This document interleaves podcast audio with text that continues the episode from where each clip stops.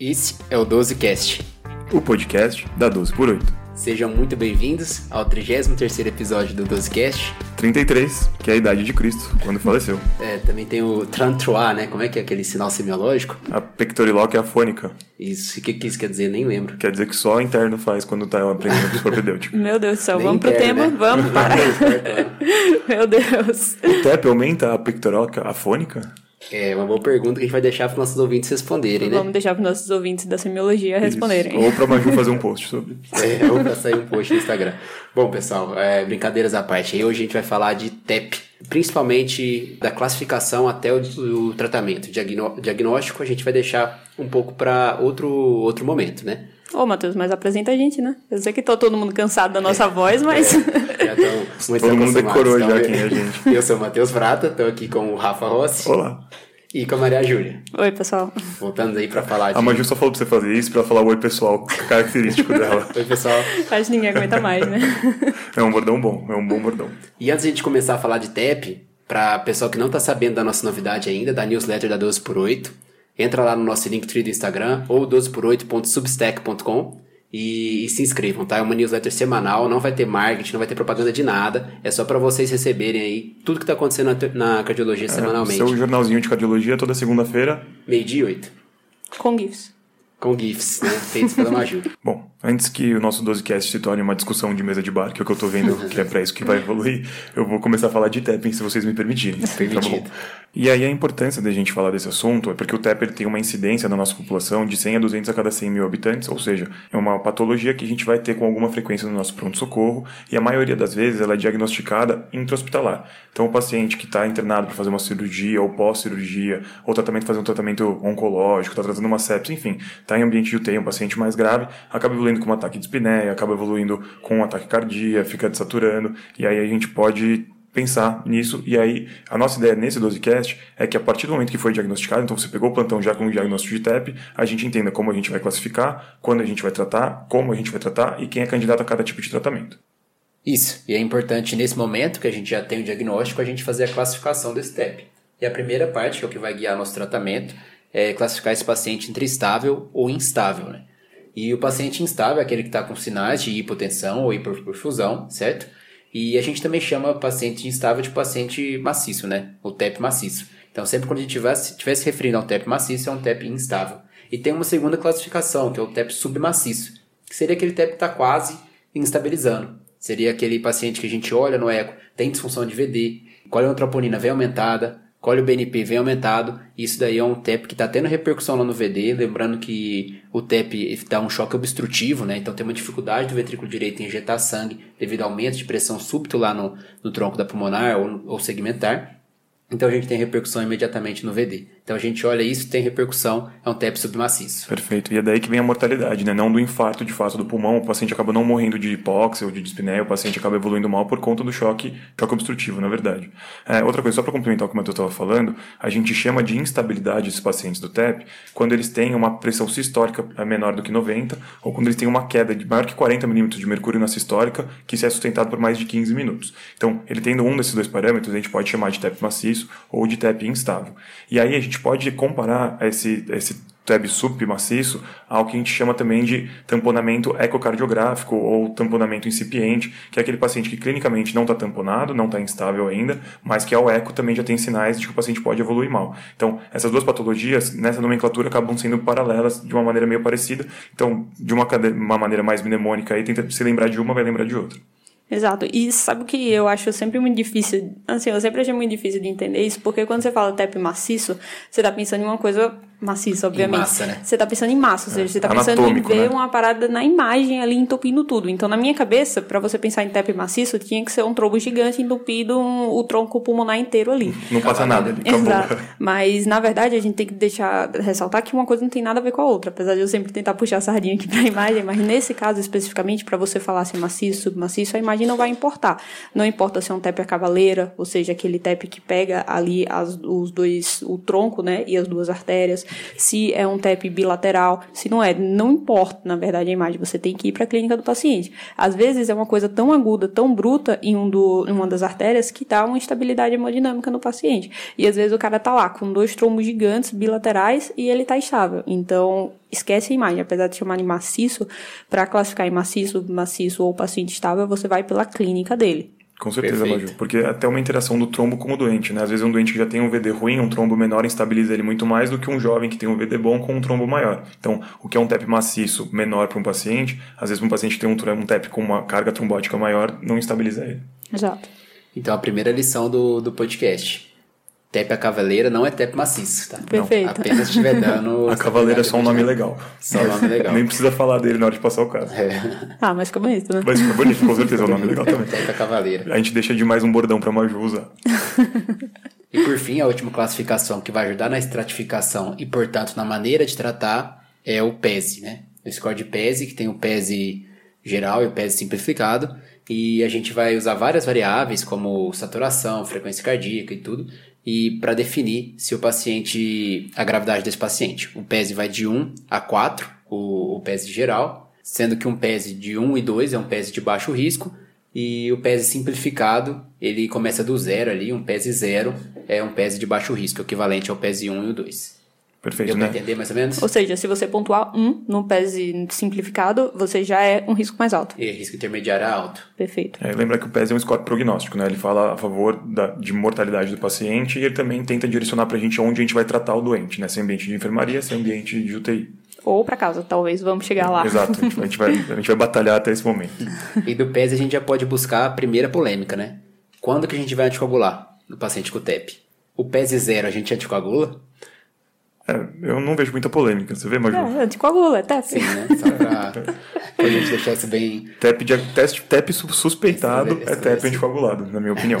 O que vai mudar é como É. anticoagular, né? Com certeza. Exatamente, onde anticoagular, né, no caso do PES zero. Mas vamos então já falar um pouquinho de quando é que você pode mandar o cara para casa. Já vamos cortar logo isso, Perfeito. mandou Só- o cara só para um- casa. Só um detalhe. Então, todo TEP tem que ser anticoagulado, né? Agora a gente tem uma polêmicazinha que é o TEP subsegmentar.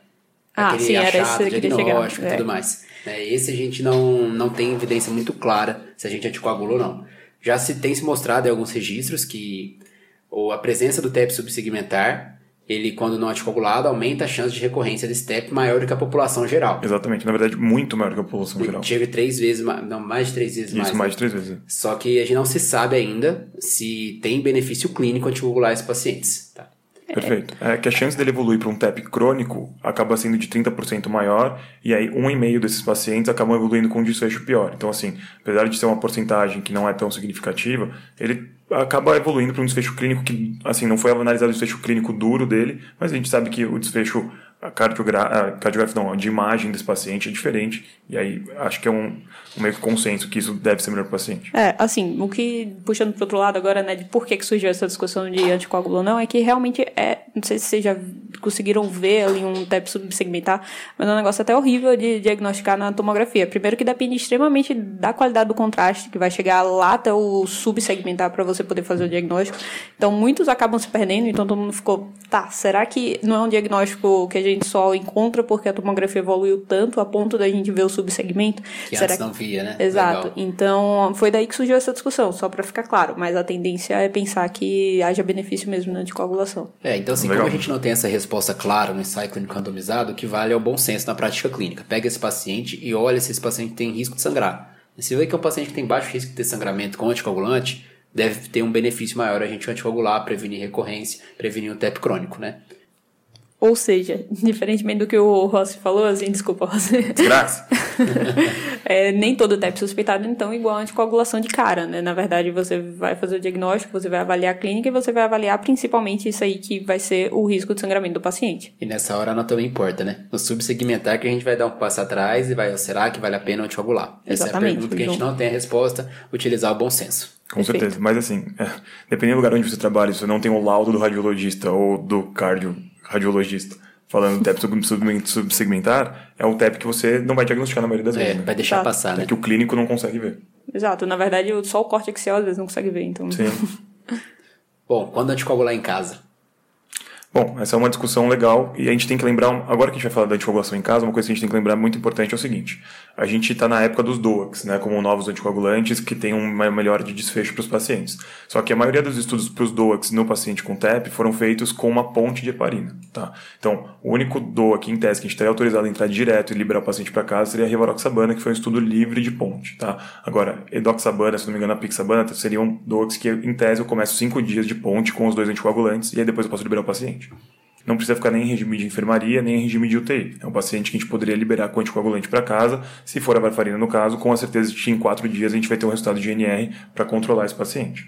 É, nesse momento o PES ele é, ele é essencial, né? É essencial não, mas ele ajuda bastante. É uma ferramenta que ajuda. Então o PES de baixo risco, que seria o simplificado zero, e o PES normal 1 ou 2, que não tiver precisando de O2, que não tiver com dificuldade respiratória, não tiver alteração de PA, não tiver taquicardia, não tiver alteração de VD igual o o Rossi falou, tiver baixo risco de sangramento com anticoagulação, a gente está liberado para tratar esse paciente direto para casa, não precisa internar, prescreve o anticoagulante e vai para abraço. Exato, e aquele detalhe óbvio, porém importante, o paciente tem que ter condição social, tem que ter bom senso, porque ele está começando a anticoagulação, então não adianta você mandar um paciente lista sozinho para começar a anticoagulação em casa, porque ele vai voltar com um hematoma subdural daqui a três dias. É, não é fácil, né? É, ou ele não vai tratar e vai progredir o step dele, né? É. Não é fácil anticoagular. Exato, lembrar sempre disso, né? Bom, perfeito. Definindo um paciente que a gente vai é, dar alta, direto lá do pronto-socorro, o resto a gente vai internar e começar um anticoagulante, de preferência um anticoagulante venoso, né? Quando esse paciente interna, a gente faz a anticoagulação com heparina, e aí a gente vai decidir entre heparina não fracionada ou heparina de baixo peso molecular. Só um detalhe, se o paciente estiver muito instável, tem que dar preferência para heparina não fracionada, tá? Principalmente se a gente for trombolizar, a gente vai pausar a, a heparina. Com certeza, perfeito. E agora a gente pode entrar já no como trombolizar, quando trombolizar, né? Aí é que são elas. Bom, então vamos começar pela parte fácil da trombólise do TEP, né? A gente sabe que pacientes que estão estáveis e são baixo risco, a gente não vai trombolizar. Ponto pacífico. Ponto. Enfim, Ótimo, isso aí não tem perfeito. muita discussão. Vamos para outra parte que também não tem muita discussão. Paciente que está com o TEP maciço ou TEP instável, a gente está atribuindo toda a instabilidade dele ao TEP, a gente também estaria autorizado a trombolizar. Diferentemente do AVC e do infarto, a gente tem uma janela de trombólise bem maior. Claro que o paciente que é diagnosticado e o início da trombólise dele ocorre entre 0 e 36 e 48 horas, tem um benefício maior do início da terapia trombolítica. Mas a gente sabe que no TEP, até 3 a 14 dias, a gente ainda tem um benefício também dessa terapia. Então, o paciente que está com TEPs instáveis ou maciços, dependendo de como você quiser chamar, esses pacientes também têm um benefício, inclusive no guideline da ESC, eles têm um benefício 1B da, da terapia trombolítica. Inclusive, só abrindo um parênteses aqui, diferente do infarto, é, o benefício é demonstrado até na parada, né?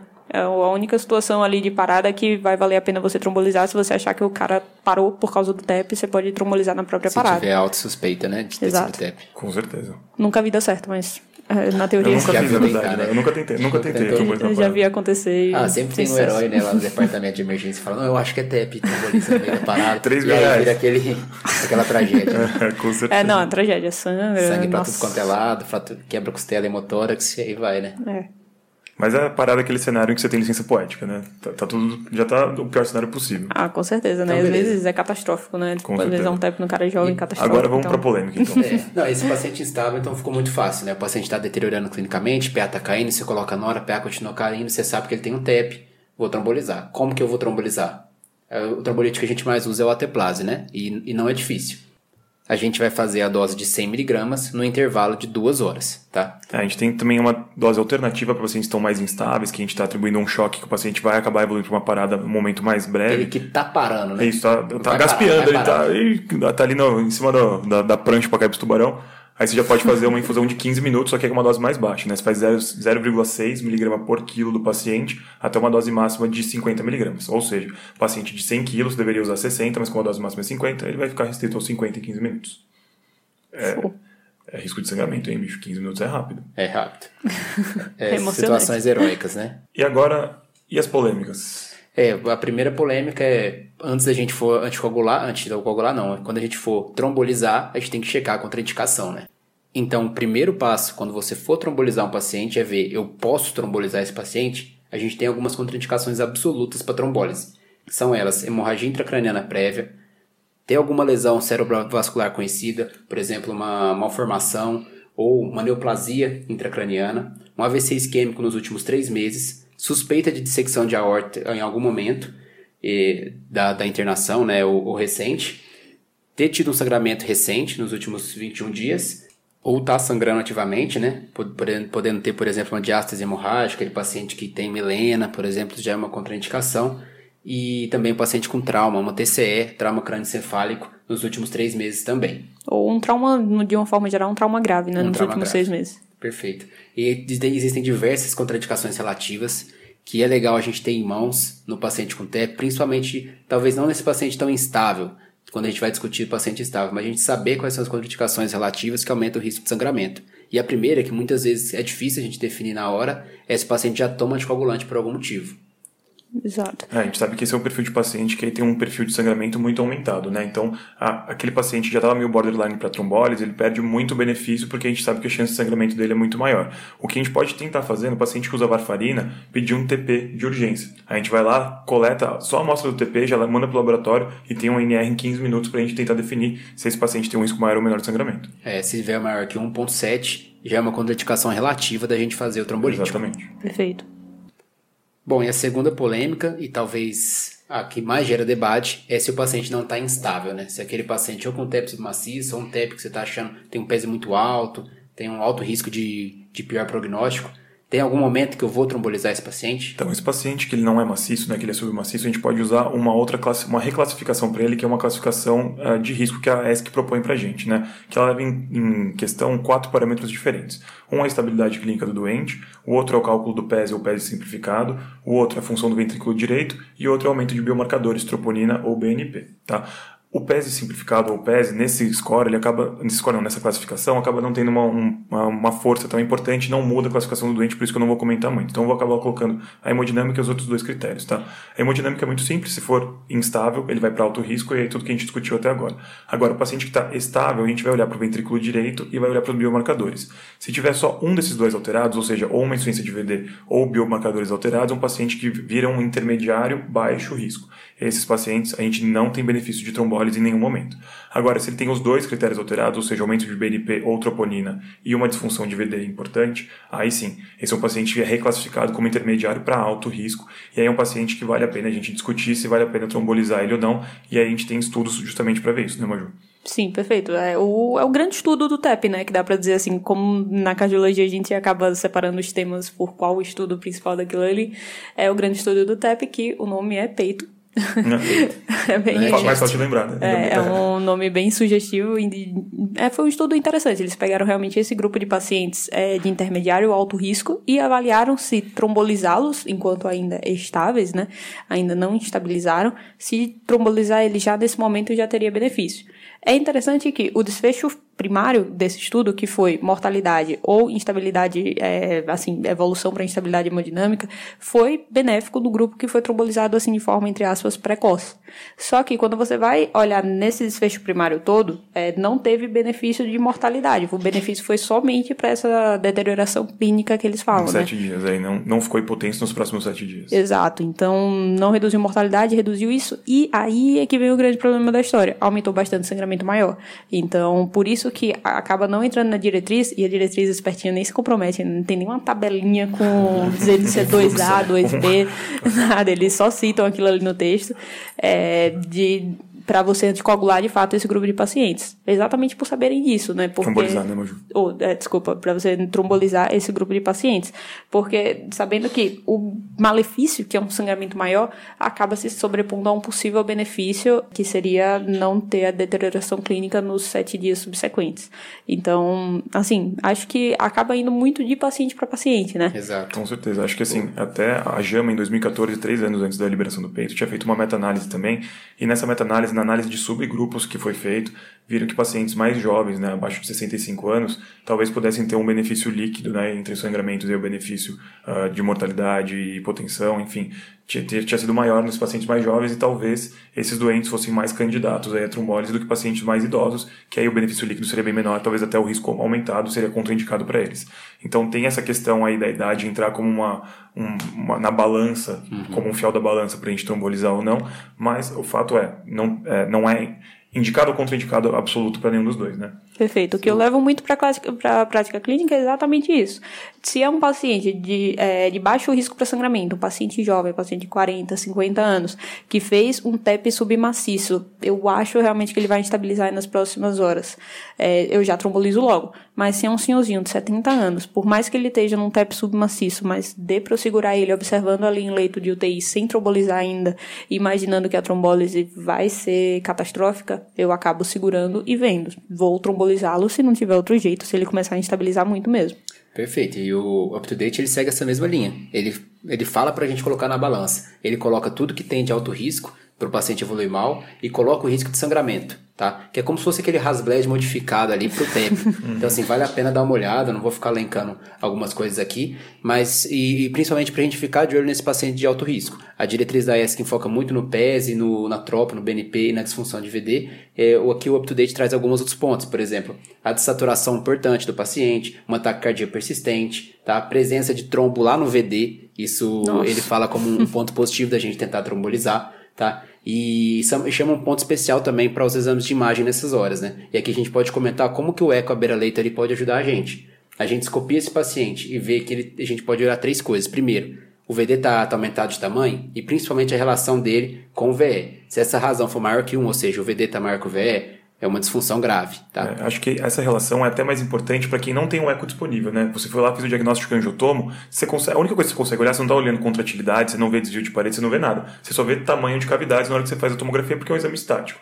E aí você consegue ver essa relação maior que um para um na, na, tomografia já, você não precisa nem do seu eco no dia seguinte para começar Perfeito. a pensar se o paciente é grave ou não, né? Então, aí puxando a sardinha pro, pro lado da Maju, a, a, tomografia ajuda muito a gente, porque eco, dificilmente você está num cenário que você tem o exame disponível 24 horas. Uhum. Então, geralmente, quando você faz angiotomo, mesmo sem laudo, você com um olhar clínico bom, já consegue definir pelo tamanho das cavidades qual a chance de evolução desfavorável do seu doente, só por ver que o VD já está numa disfunção mais Exato, importante. aquele é. VDzão que você vê na imagem, você olha, só tem VD. É Ih, cara, você não precisa de, de um eco é. aí, pelo amor de Deus, né? O VD maior que o VE, vamos pesar a favor de, de talvez trombolizar esse paciente. Outras coisas que o eco pode ver é aquela retificação sistólica do septo na, na, na sístole. É, na sístole, né? Retificação. Sistólica da sístole. Belo nome. Perfeito, muito bom. É. Ou o movimento paradoxal também indica, não tão grave, mas indica que está tendo uma, uma alteração do VD. É, ele mostra, na verdade, que tem uma pressão muito alta nas câmaras direita que está vencendo as pressões da câmara esquerda, né? Então Exato. isso mostra que a PSAP vai estar tá aumentada, que a disfunção do ventrículo vai estar tá aumentada, porque o VD ele não está acostumado a trabalhar numa câmara que consegue lidar com altas pressões. Se o septo está deslocado em direção ao ventrículo esquerdo, tenha certeza. Ali a gente está trabalhando numa câmara de altas pressões. Exato. Para dica de prova, é o que eles chamam de D-shape, né? No corte aqui, no axial ali do... No eixo curto. No eixo curto. A Putz, tô tá puxando pra toma aqui, tá, desculpa. A Major foi muito elegante, cara. Eu acho que foi muito elegante. É, já, a cabeça lá no angiotom. e por fim, a função do VD, né? Que pra gente lá, beira-leito, que a gente pode olhar é principalmente o deslocamento da válvula tricúspide, que a gente chama de TAPS. A gente olha ali no Doppler tecidual, se esse deslocamento for maior que 16 centímetros, a função parece estar boa. Se for menor, a função parece estar ruim. Então a gente vai juntando esse quebra-cabeça e tenta pesar. Ó, oh, o paciente tá, tá, parece que vai dar ruim e ele tem baixo risco de sangrar, a gente pode ser mais favor de trombolizar. E, e, só mais uma questãozinha de prova, né? O glorioso sinal de McConnell, que... Ou, como eu gosto de chamar, de Takotsubo reverso. que é como o próprio nome diz, né? Você vai ter uma hipercinesia do ápice e uma hipocinesia da parede lateral. Ou é vice-versa, né? Na verdade, você acaba vendo a hipercinesia do ápice porque o, a parede lateral está tá hipocinético. Ou, bom, é, é isso, né? Exatamente. Então é o contrário do Takotsubo. O sinal de McConnell é um sinal bem específico. Vou patentear esse meu nome. Né? E com e com sinal de disfunção. Mas não é frequente, né? Apesar da gente falar, e, todo, toda vez que a gente coloca um sinal semiológico, a gente vai falar dele, ele, a gente acha que a gente tem que sempre ver, que nem o S1, que é 3 T3 também, a gente fala, nossa, dá, e a gente vê em 30%, 40% dos casos, né? Então, então precisa é... dele para fazer o diagnóstico. Então a resposta da segunda polêmica é: não temos resposta. É. Pegue seu paciente, olhe o risco dele piorar. Essa é uma polêmica que realmente é uma polêmica. É uma polêmica. O risco dele sangrar e tome decisão ali no momento, compartilhe com a família os riscos e benefícios e segue o jogo. Exato. Terceira polêmica. E se eu não posso trombolizar e é um paciente que você sabe que vai piorar ou é um paciente que está instável? O que, que a gente pode fazer? Então, respondendo à primeira polêmica, né, aquilo que você falou, o que, que eu tenho que fazer antes de trombolizar? Ver as contraindicações. Foi ver as contraindicações, o paciente está contraindicado a trombolizar e ele é um TEP maciço ou, ou, ou TEP instável. O que, que eu posso fazer? Aí a gente vai lá para outra terapia alternativa que tem uma mortalidade muito alta associada e por isso que não é terapia de escolha, mas seria a trombectomia mecânica, né, que é uma cirurgia cardiovascular bastante grande. O acesso à artéria pulmonar ele é bastante difícil de se fazer, por isso que a, o desfecho dela é bastante ruim. Mas esses seriam pacientes que, se você conversar com o cirurgião torácico ou cardiovascular, poderiam ser encaminhados para cirurgia para fazer a trombectomia mecânica e aí talvez fazer uma terapia de resgate ou salvamento para melhorar a hemodinâmica dele. Exato. E outra opção que tem crescido bastante é você fazer a trombólise é, por hemodinâmica, né? Você vai, a equipe, geralmente a equipe da vascular que faz isso, né? Indo vascular, você vai com o cateter e você joga o trombolítico ali meio que direto na, na lesão. Então, se o paciente tem contraindicação a fazer a trombólise sistêmica, você vai por essa trombólise de forma hemodinâmica. Né? Exato. Né? Existem, é, parece que diversas técnicas ali percutâneas de você chegar no trombo da, da artéria pulmonar e fazer algum procedimento, né? Ultrassom, a embolectomia e até a a, alteplase intraarterial. Exato. E isso é muito recomendado justamente nesse paciente que está instabilizando ou está instável e tem um risco aumentado de sangrar. Então ali Com você certeza. faz uma dose bem menor de trombolítico e direcionado. E local, né? e local dentro do trombo. Aí, principalmente evento de sangramento no central, em tese diminui bastante. Agora, Outra coisa, né? Aproveitando esses pacientes têm contraindicação a uma terapia, acho que uma das últimas coisas que a gente vai trazer de conceito aqui, e o paciente tem contraindicação para anticoagulação, né? Ou seja, o paciente que não está tão grave assim, paciente que está estável, não está em TEP submaciço ou maciço, mas é o paciente que a gente não pode anticoagular. Uma possibilidade que a gente tem para esse paciente é a colocação de um filtro de veia cava percutâneo também, né? Então a gente sabe que o nosso sistema endógeno antifibrinolítico está em, aliás, desculpa, fibrinolítico, né, o, anticoagulante já está em atividade para tentar dissolver esse trombo. Se a gente tentar diminuir a fonte de onde ele está vindo, ou seja, colocando um filtro na veia cava inferior infrarrenal, a gente também pode tentar diminuir a, as consequências desse TEP a longo prazo para um paciente que não é candidato a usar terapia anticoagulante. Interessante, né? Porque, assim, é um negócio relativamente complexo que parece até que é uma forma de tratamento propriamente dita, né?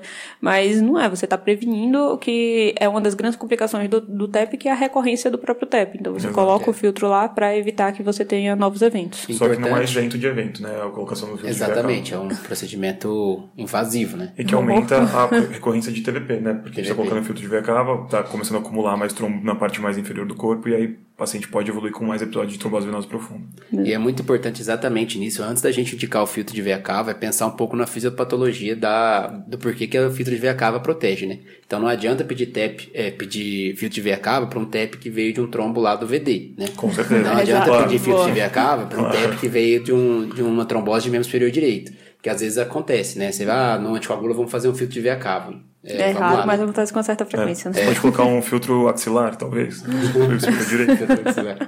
um filtro lá na pulmonar, né? Dê seus pulsos vascular. Você estudou esse negócio de cirurgia aí, se vira, Enfia queridão. filtro aí, pô. Põe um filtro na válvula pulmonar. Né? Agora eu quero ver passar. Põe um filtro no TEP. É. Bom, acho que a gente fechou o basicão, né? Agora, alguns detalhes aí, o que, que vocês tiverem de, de questionamentos, angústias, a gente pode tentar debater. A gente vai tirar as dúvidas de type com o Matheus agora, não, né? Não, a gente vai Eu tô sentindo discutir. que o Matheus tá dando play no botão random. E agora ele vai falar o que vier na cabeça dele. Aleatório, vamos ver o que vai acontecer. E, por exemplo, se o paciente começa a sangrar durante a trombólise. Quando parar, como que eu vou parar, o que eu faço? Não faço a menor ideia. Bom, assim, eu até demorei. Espero que você tenha a resposta. é, senão vai ficar feio. Né? É porque acontece até com frequência ter sangramentos menores, né? Que seria sangramento menor gengival, sangramento do, dos acessos, Isso, né? Das punções do isso, paciente. Tanto que o paciente ter feito um procedimento com, por exemplo, ter um, um introdutor recente, tudo isso é uma contraindicação relativa, tá? Pode ter sangramento no local, mas se o paciente começar a sangrar por esses, por esses acessos ou por ou gengival, a, a orientação é a gente fazer uma, um tampão ali mecânico, né? Então você vai comprimir e tudo e manter a trombólise. Agora, se tiver qualquer sinal de sangramento maior e principalmente ficar de olho em sinal neurológico, é o momento de interromper na hora o trombolítico. E se o sangramento for muito importante, piorando a repercussão do paciente, a gente está autorizado a fazer crio e plasma para tentar reverter. Para reverter o que a gente estava fazendo, né? Perfeito, legal. Então agora eu vou lançar também uma, uma dúvida aí uma random. Que saiba responder, senão... E na gestante, pode anticoagular? Como é a questão da anticoagulação na paciente gestante que você acaba diagnosticando com o TEP? A gente sabe que o TEP tem um risco aumentado né, na paciente gestante. Muito então... aumentado, né, Maju? Até 300 e... vezes maior que a população normal. Exato. E outro ponto, a varfarina é teratogênica, né? exatamente. É, exatamente. E, na verdade, vai ter um filho saindo ali em algum momento. Então, a principal recomendação nesse caso é realmente a inoxa mesmo. É você manter a inoxaparina ali de 12 em 12 e interromper 24 horas ali do, do momento que você planejar o parto. Lembrando que os DUACs são contraindicados, tá? Também é. é não, nem foram estudados, mas também é, são contraindicados, inclusive na mulher que está amamentando. Então, acaba sendo a recomendação a inoxaparina ou a heparina não fracionada se não tiver jeito. Né? Perfeito. E lembrar que esse paciente é uma paciente que vai ter que fazer um pré-natal de alto risco, né? Que ela vai ter que acompanhar lá e só o fato de fazer inoxaparina já mostra que a paciente vai ter até um alto custo envolvido na gestação, né? A heparina domiciliar tem um custo só para ter uma noção entre mil e mil duzentos reais mais ou menos por mês. Então, a paciente tem que ser acompanhada bem de perto. Exato. Perfeito, pessoal. Ó, então, ouvintes que chegaram até aqui. Encerramos o modo RAM. Querem compartilhar alguma história, alguma dúvida, alguma dessas angústias aí de TEV, manda pra gente, manda no direct do Instagram ou no nosso e-mail, né? Plataforma 12por8, arroba gmail.com e que a gente vai responder, tá? Podemos até trazer no, no próximo episódio para tentar dar uma interação melhor entre a gente. É, e, e, não se esqueça da nossa newsletter, tá muito legal, tá fazendo muito sucesso e dá uma força lá pra gente. E, sigam a gente no, nas redes, né? Sigam a gente aqui no Spotify, clica no sininho para vocês poderem receber as notificações dos novos episódios, sempre às quintas-feiras. Eu descobri o sininho ontem, esses dias, eu sabia do sininho. Caramba, que vergonha, é, meu sou... Deus. E o principal, mostra pro coleguinha do lado, olha, olha esse episódio aqui, já viu esse 12cast? Com certeza. Você, pra você se atualizar semanalmente. Muito interessante. E o, o newsletter, né? Quando você mostrar a newsletter pro seu coleguinha, ele vai querer ter. E o TikTok, também. aproveitem o Matheus TikToker, ele também tá lá com a 12 por 8 É, o Rafa vai começar a fazer dancinha. Eventualmente. pode ter conteúdos novos. É isso aí, galera. Obrigada a todos. Valeu, abraço, gente.